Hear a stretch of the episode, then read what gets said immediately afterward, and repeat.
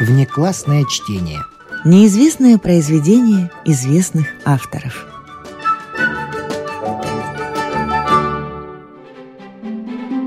Не включенное в курс литературы. Внеклассное чтение. К непрочитанной книге всегда можно вернуться. Здравствуйте! Сегодня мы возвращаемся к Николаю Васильевичу Гоголю, произведения которого, конечно же, проходили в школе, но случается, что так и прошли мимо. А между тем, сегодняшняя повесть достаточно известная. Написал ее Гоголь в 1835 году, а впервые напечатана она была через год в пушкинском альманахе «Современник». И вот Пушкин эту повесть в письме к Петру Плетневу упоминал вот как. Спасибо, великое спасибо Гоголю за его коляску. В ней альманах далеко может уехать. Ну, значит, запрягай. То, что мы читали в детстве, о чем вспоминали в юности, к чему возвращаемся, став взрослыми. Внеклассное чтение. Николай Васильевич Гоголь. Коляска.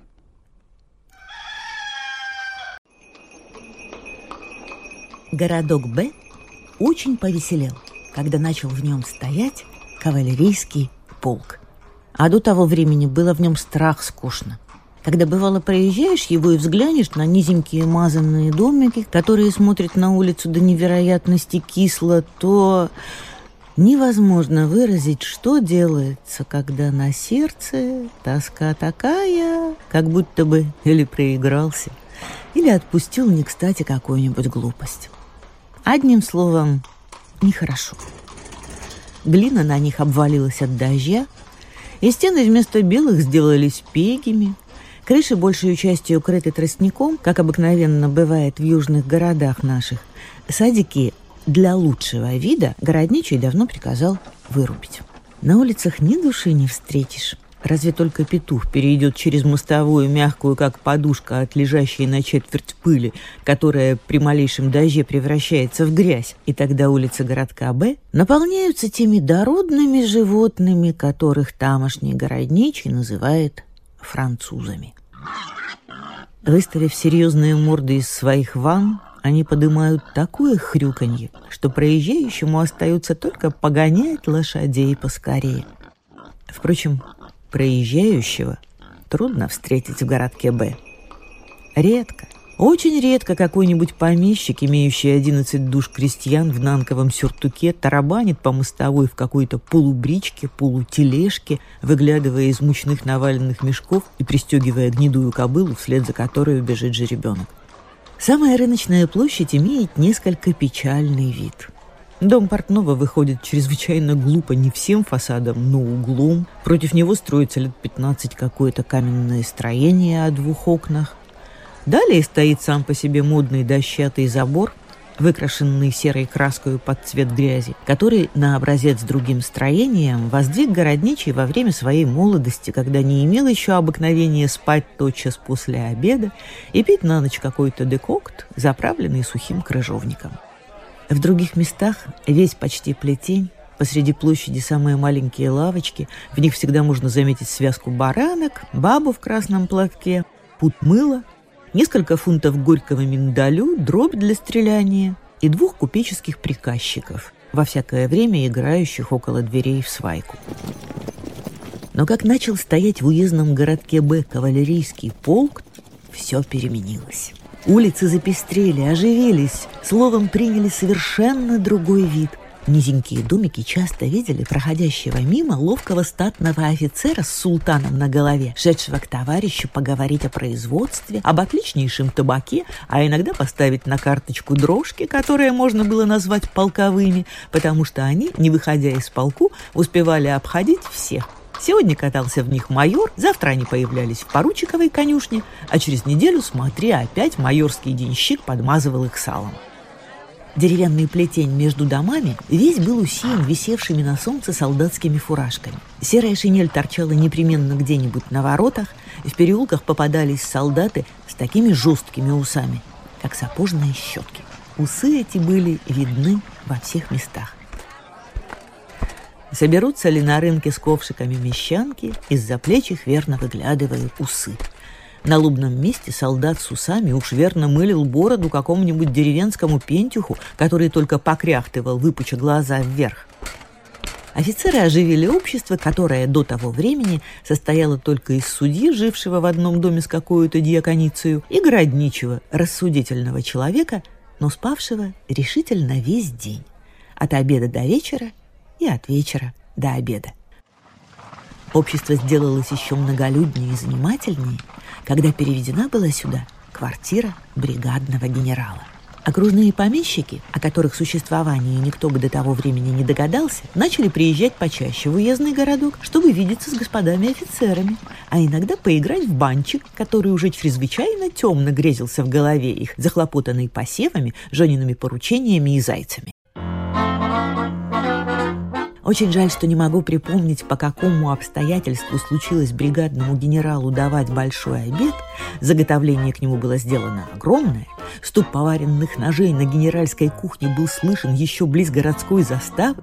Весь рынок был забран совершенно для обеда, так что судья с своей диаконицей должен был есть одни только лепешки из гречневой муки да крахмальный кисель.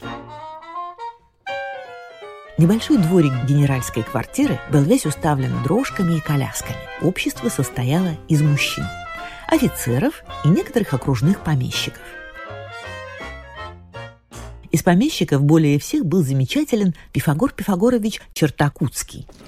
Да, здравствуйте, добрый день, господа, добрый день. Чертакутский – один из главных аристократов Бенского уезда, более всех шумевший на выборах и приезжавший туда в щегольском экипаже. Он служил прежде в одном из кавалерийских полков и был один из числа значительных и видных офицеров. По крайней мере, его видали на многих балах и собраниях, где только кочевал их полк. Впрочем, об этом можно было спросить у девиц Тамбовской и Симбирской губерний. Весьма может быть, что он распустил бы и в прочих губерниях выгодную для себя славу, если бы не вышел в отставку по одному случаю, который обыкновенно называется «неприятной историей». Он ли дал кому-то в старые годы оплеуху? Или ему дали ее? Об этом, наверное, не помню. Дело только в том, что его попросили выйти в отставку. Впрочем, он этим ничуть не уронил своего весу, носил фраг с высокой талией на манер военного мундира, на сапогах шпоры и под носом усы, потому что без того дворяне могли бы подумать, что он служил в пехоте, которую он презрительно называл иногда «Пехтун», а иногда «Пехантария», Он бывал на всех многолюдных ярмарках, куда внутренность России, состоящая из мамок, детей, дочек и толстых помещиков, наезжала веселиться бричками, таратайками, тарантасами и такими каретами, какие во сне никому не снились. Он пронюхивал носом, где стоял кавалерийский полк, и всегда приезжал видеться с господами офицерами. Очень ловко соскакивал перед ними с своей легонькой колясочки или дрожек и чрезвычайно скоро знакомился. Так, вот, носитель, так, добрый день. Рад знакомству, очень рад, очень рад. В прошлые выборы он дал дворянству прекрасный обед – на котором объявил, что если только его выберут предводителем, то он поставит дворян на самую лучшую ногу. Вообще вел себя по-барски, как выражаются в уездах и губерниях, женился на довольно хорошенькой, взял за нею 200 душ приданого и несколько тысяч капиталу. Капитал был тотчас употреблен на шестерку действительно отличных лошадей, вызолоченные замки к дверям, ручную обезьяну для дома и француза дворецкого. 200 же душ вместе с двумястами его собственных были заложены в ломбард для каких-то коммерческих оборотов. Словом, он был помещик как следует, изрядный помещик. Кроме того, на обеде у генерала было несколько и других помещиков, но об них нечего и говорить.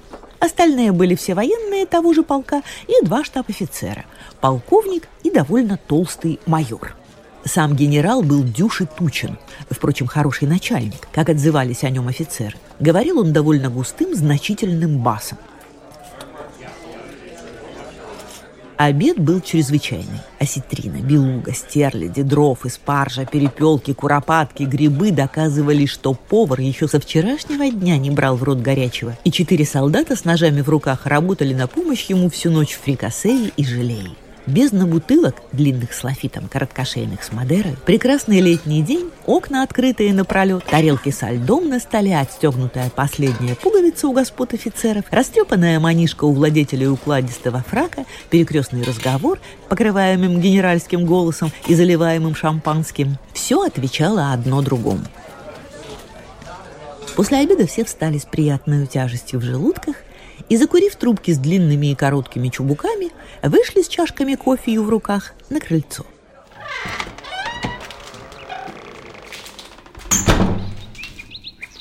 У генерала-подполковника и даже майора мундиры были вовсе расстегнуты, так что видны были слегка благородные подтяжки из шелковой материи, но господа офицеры, сохраняя должное уважение, пребывали застегнутыми, выключая трех последних пуговиц.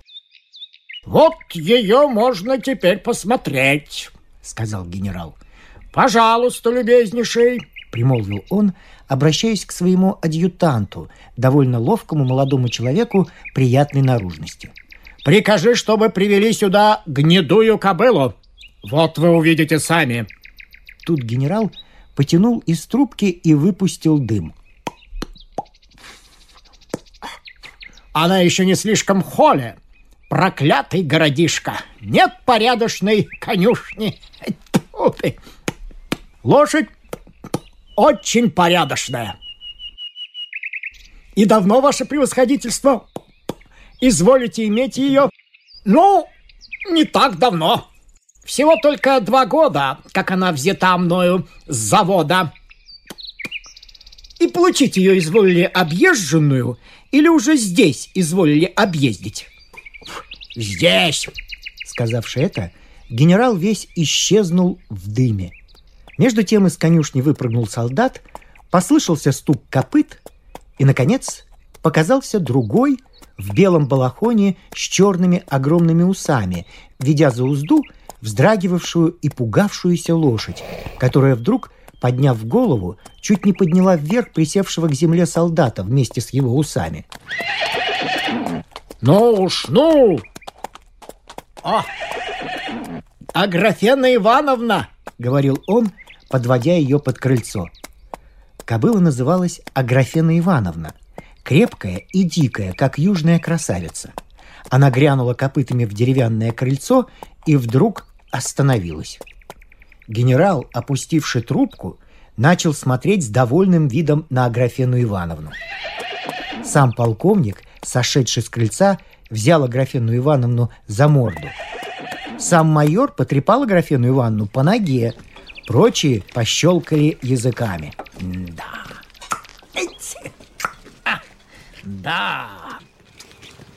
Чертакутский сошел с крыльца.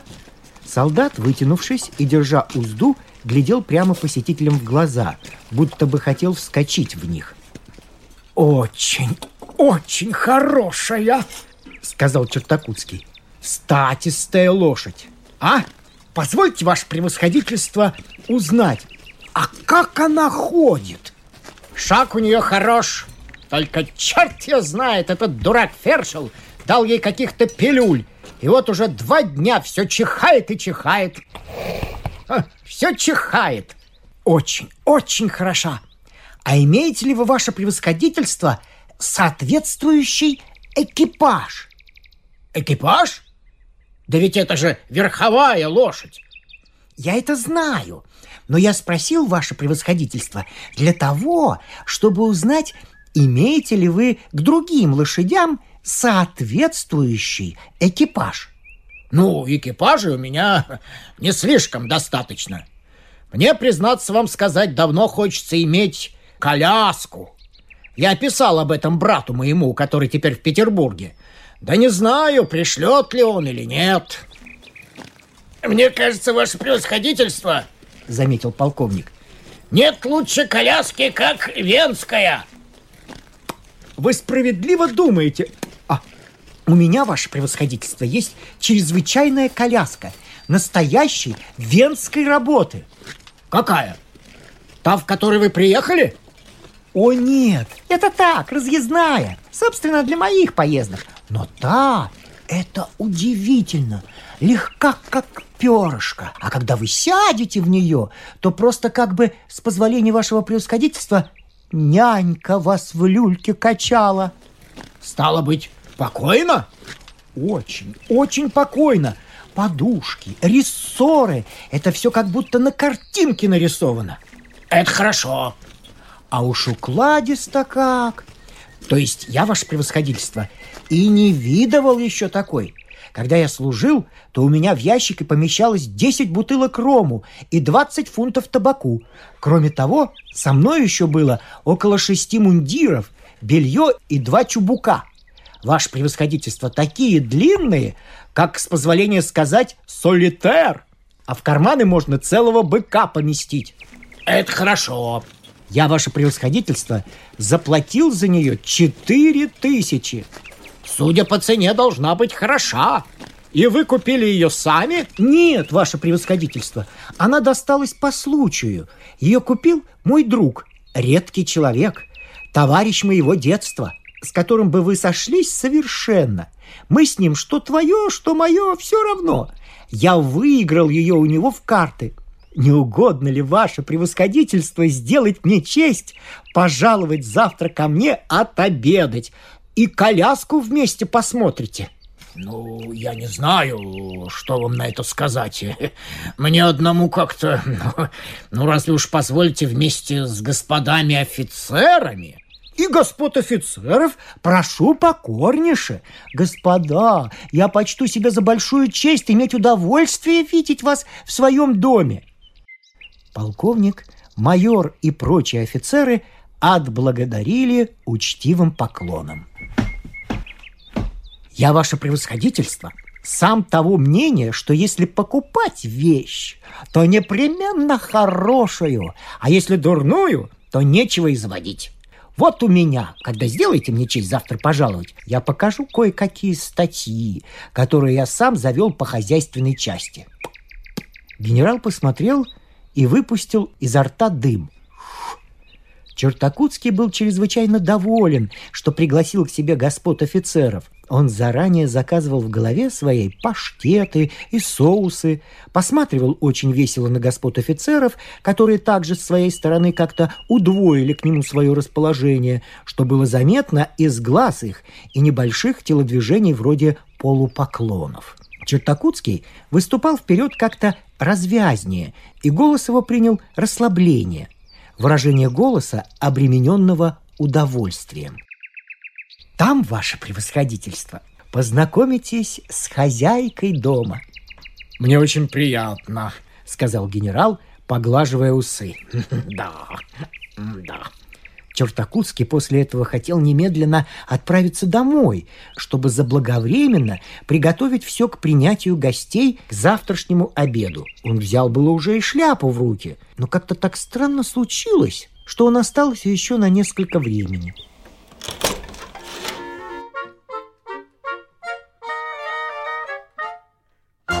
Между тем уже в комнате были расставлены ломбарные столы, Скоро все общество разделилось на четыре партии в вист и расселось в разных углах генеральских комнат.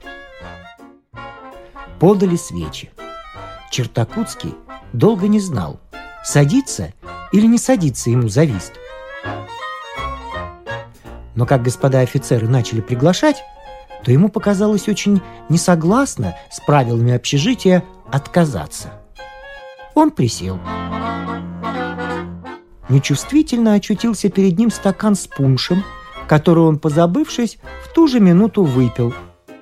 Сыгравший два Робера, Чертакутский опять нашел под рукой стакан с пуншем, который тоже, позабывшись, выпил, сказавший наперед «Пора, господа, мне домой, право, пора!» Но опять присел и на вторую партию. Между тем, разговор в разных углах комнаты принял совершенно частное направление. Играющие в вист были довольно молчаливы, но не игравшие, сидевшие на диванах в стороне, вели свой разговор. В одном углу штаб-ротмистер, подложивший себе под бок подушку с трубкой в зубах, рассказывал довольно свободно и плавно любовные свои приключения и овладел совершенным вниманием собравшегося около него кружка. Один чрезвычайно толстый помещик с короткими руками слушал с необыкновенную сладкую миную и только по временам силился запустить коротенькую свою руку за широкую спину, чтобы вытащить оттуда табакерку. В другом углу завязался довольно жаркий спор об эскадронном учении, и Чертакутский, который в это время уже вместо дамы два раза бросил валета, вмешивался вдруг в чужой разговор и кричал из своего угла «В котором году?» или «Которого полка?» не замечая, что иногда вопрос совершенно не приходился к делу. Наконец, за несколько минут до ужина вист прекратился, но он продолжался еще на словах, и, казалось, головы всех были полны вистом. Чертакутский очень помнил, что выиграл много, но руками не взял ничего, и, вставший из-за стола, долго стоял в положении человека, у которого нет в кармане носового платка. Между тем подали ужин. Само собой разумеется, что в винах не было недостатка, и что Чертакутский почти невольно должен был иногда наливать в стакан себе потому, что направо и налево стояли у него бутылки.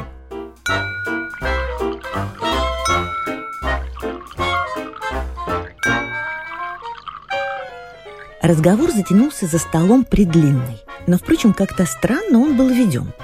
Один помещик, служивший еще в компанию 1812 года, рассказывал такую баталию, которой никогда не было. И тут мы стоим, и как пошли, и потом совершенно неизвестно по каким причинам взял пробку из графина и воткнул ее в пирожное. Словом, когда все начали разъезжаться, то уже было три часа, и кучера должны были нескольких особ взять в охапку, как бы узелки с покупкой. И Чертакутский, несмотря на весь аристократизм свой, сидя в коляске, так низко кланялся и с таким размахом головы, что приехавший домой привез в усах своих два репейника.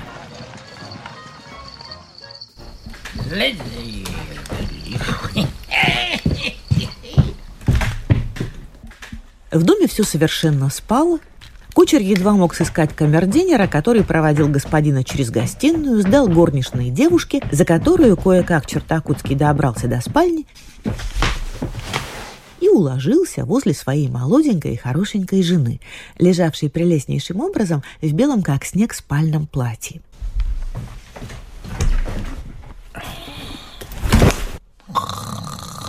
Движение, произведенное падением ее супруга на кровать, разбудило ее. Протянувшись, поднявши ресницы и три раза быстро зажмуривши глаза, она открыла их с полусердитой улыбкой. Но, видя, что он решительно не хочет оказать на этот раз никакой ласки, с досады поворотилась на другую сторону и, положив свежую свою щеку на руку, скоро после него заснула,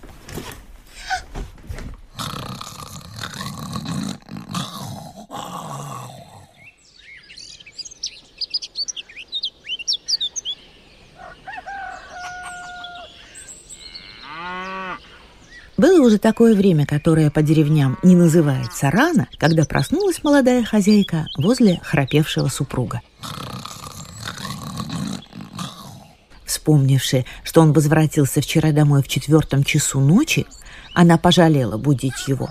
И, надев спальные башмачки, которые супруг ее выписал из Петербурга, в белой кофточке, драпировавшейся на ней, как льющаяся вода, она вышла в свою уборную – умылась свежую, как сама, водою и пошла к туалету.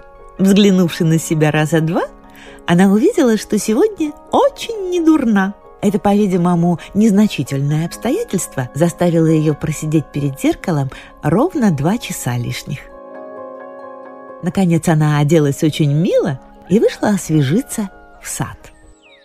Как нарочно, время было тогда прекрасное, каким может только похвалиться летний южный день. Солнце, вступившее на полдень, жарило всею силой лучей. Но под темными густыми аллеями гулять было прохладно, и цветы, пригретые солнцем, усиливали свой запах.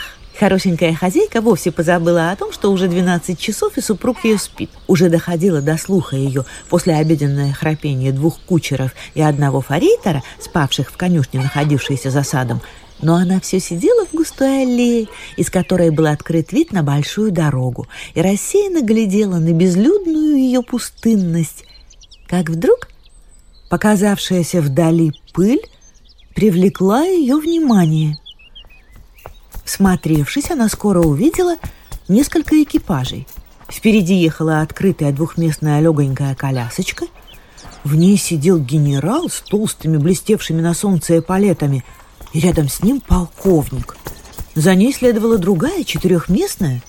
В ней сидел майор с генеральским адъютантом и еще двумя на супротив сидевшими офицерами. За коляской следовали известные всем полковые дрожки, которыми владел на этот раз тучный майор – за дрожками четвероместный бон-вояж, в котором сидели четыре офицера, и пятый на руках. За бон-вояжем рисовались три офицера на прекрасных гнедых лошадях в темных яблоках. «А, неужели это к нам?» – подумала хозяйка дома. «Ах, боже мой, в самом деле, они поворотили на мост!» Она вскрикнула, всплеснула руками и побежала через клумбы и цветы прямо в спальню своего мужа – он спал мертвецки. Вставай! Ну,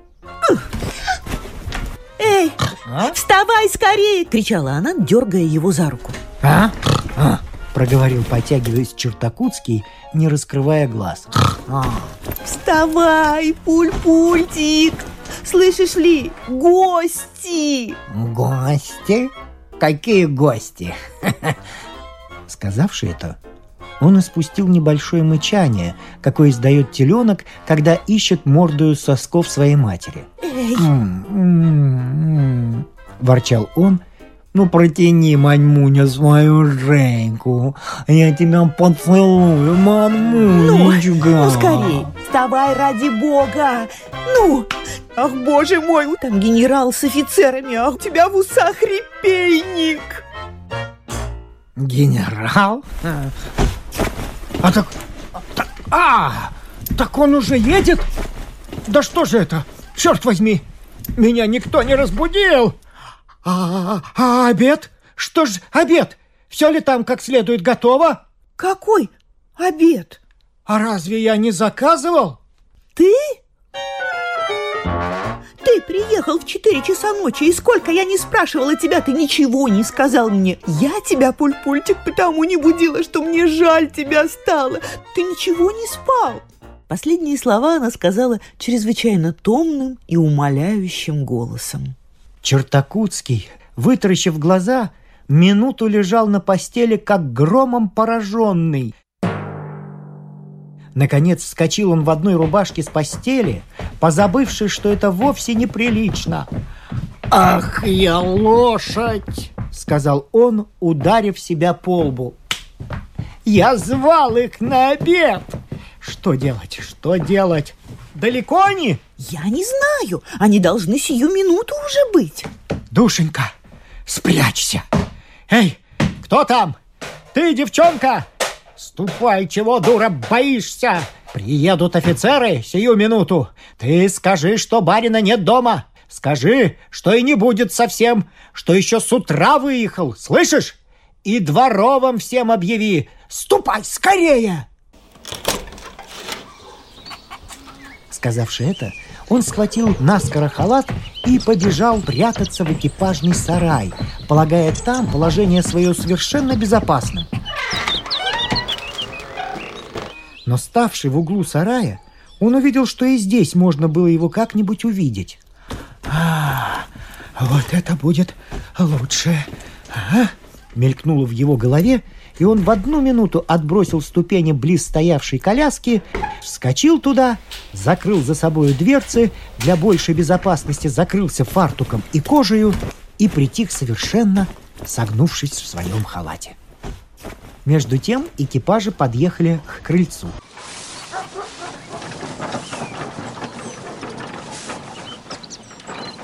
Вышел генерал и встряхнулся. За ним полковник, поправляя руками султан на своей шляпе. Потом соскочил с дрожек толстый майор, держа под мышку и саблю. Потом выпрыгнули из банвояжа тоненькие подпоручики, сидевшим на руках прапорщиком. Наконец сошли с седел рисовавшиеся на лошадях офицеры.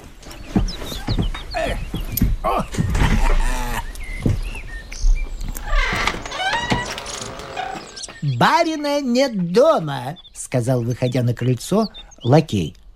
Как нет? Стало быть, он, однако ж, будет к обеду?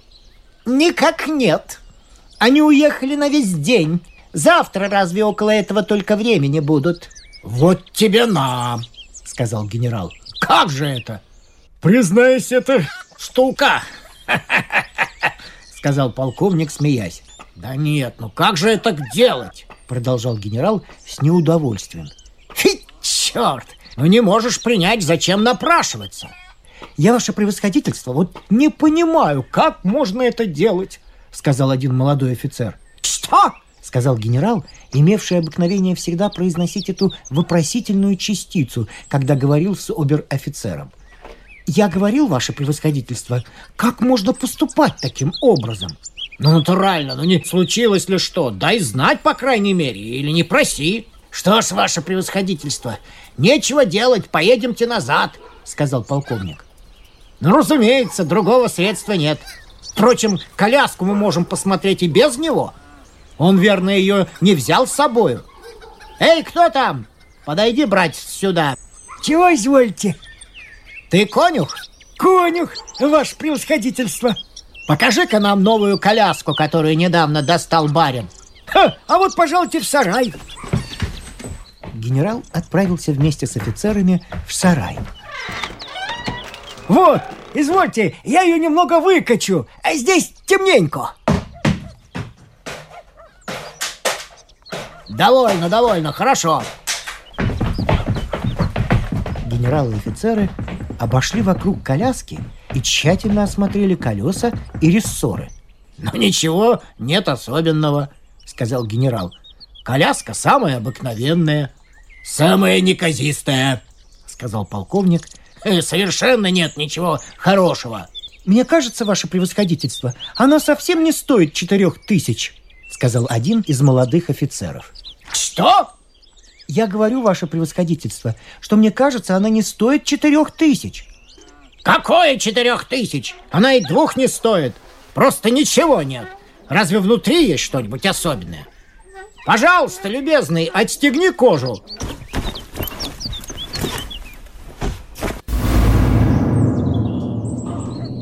И глазам офицеров предстал Чертакутский, сидящий в халате и согнувшийся необыкновенным образом.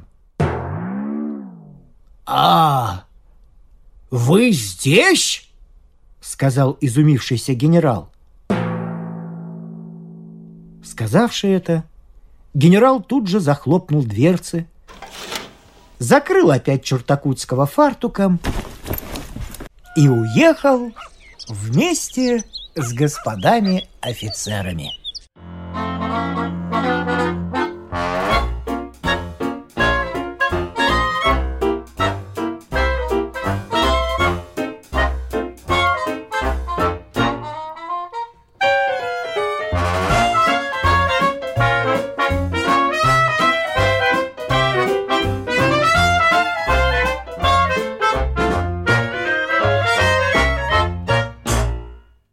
Сегодня в нашей программе звучала повесть Николая Васильевича Гоголя «Коляска».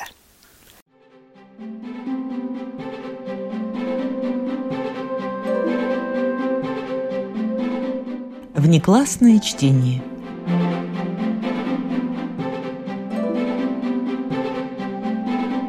С вами прощаются актеры Наталья Щеглова и Вадим Гросман. Музыкальный редактор Виктор Петров. Слушайте нас в Spotify, на платформах CastBox, Яндекс.Музыка, Apple Podcast и других. Самых маленьких слушателей мы приглашаем побывать в гостях у книжки. Подкаст Латвийского радио 4.